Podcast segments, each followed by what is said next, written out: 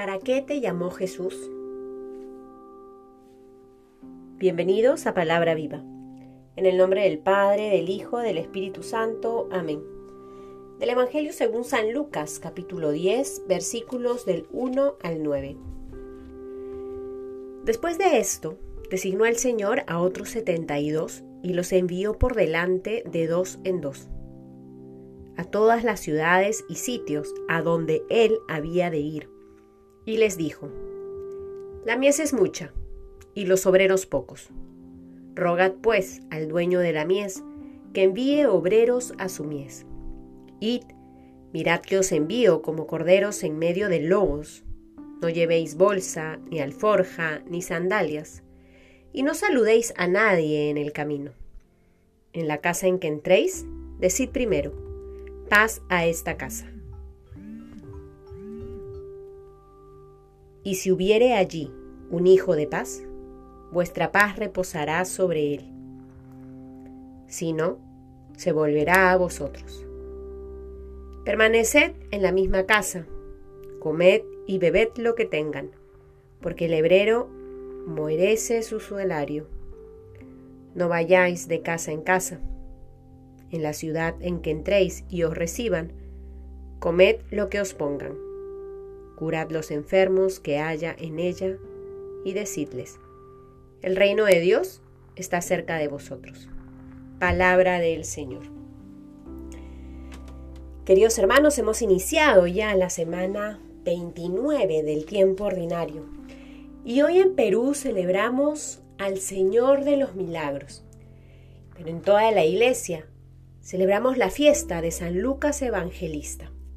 Es por eso que he querido que rezáramos juntos este Evangelio de San Lucas, porque de alguna u otra manera, con el testimonio de este evangelista, podemos acercarnos más al corazón de nuestro Maestro, para que contemplándolo podamos amarle más, podamos seguirle mayor radicalidad en nuestra vida,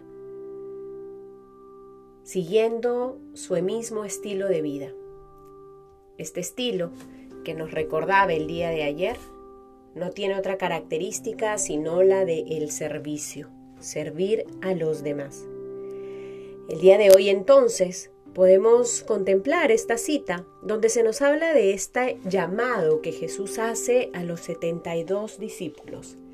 72 personas que son escogidas dentro de las multitudes que le acompañaban, que le escuchaban, que le creían, que iban conociéndole cada vez más.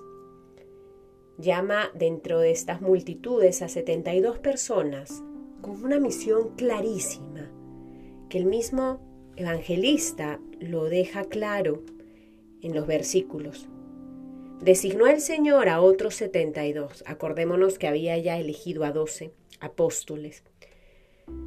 Designó a otros setenta y dos y los envió por delante, de dos en dos, a todas las ciudades y sitios a donde él había de ir. Era tanta la necesidad, como la de hoy, como en estos tiempos. Eran tantas las ciudades y sitios que clamaban la presencia de Jesús entre sus vidas, entre ellos, que no le daba abasto ni a Jesús ni a sus doce apóstoles. Es por eso que nombra, que llama, que envía a setenta y dos discípulos, para que vayan donde él no podía llegar. Luego que hace este envío, él dice, la mies es mucha y los obreros son pocos. Rogad pues al dueño de la mies que envíe obreros a su mies. Esta situación no nos es ajena en nuestros tiempos. Sabemos que hoy por hoy hay mucha necesidad de conocer a Cristo, muchas situaciones que vivimos en este presente y que evidencian la situación de nuestro mundo, nos hacen caer en la cuenta de que el gran ausente en nuestra historia, en nuestro presente, es Cristo. ¿Cuántos corazones necesitan encontrarlo? cuántos corazones necesitan descubrirle. Y muchos, muchas de estas personas que aún no conocen a Jesús es porque nadie les ha hablado de Él. es porque nadie se los ha mostrado, es porque nadie se los ha testimoniado. El Señor hoy, en que celebramos esta fiesta de San Lucas, nos recuerda para qué nos ha llamado. Nos ha llamado para ir a donde Él debía de ir. Nos ha llamado para anunciar, como se lo dijo Jesús a estos 72 discípulos, que el reino de Dios está cerca de vosotros. Y es que Él es el reino. Si nosotros tenemos a Cristo en nuestro corazón y lo acercamos a los demás, estamos acercando el reino a las personas. Qué responsabilidad, queridos hermanos, de acoger este hermoso don del ser apóstol, este hermoso don del ser discípulos, de ser convocados por Jesús para escuchar al Maestro, para seguirle, para aprender de Él y para anunciarlo.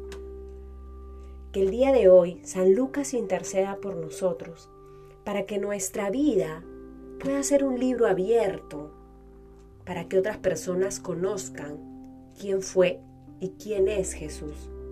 Que nuestra vida pueda ser un libro abierto, para que otras personas conozcan las maravillas que hace Dios cuando se le acoge en el interior. Que el Señor de los milagros también sea el centro de nuestra vida, sea quien nos acompañe, sea quien nos conceda esta gracia de responder con generosidad al llamado. Pidámosle al Señor de los milagros que envíe más obreros a su mies. En el nombre del Padre, del Hijo, del Espíritu Santo. Amén.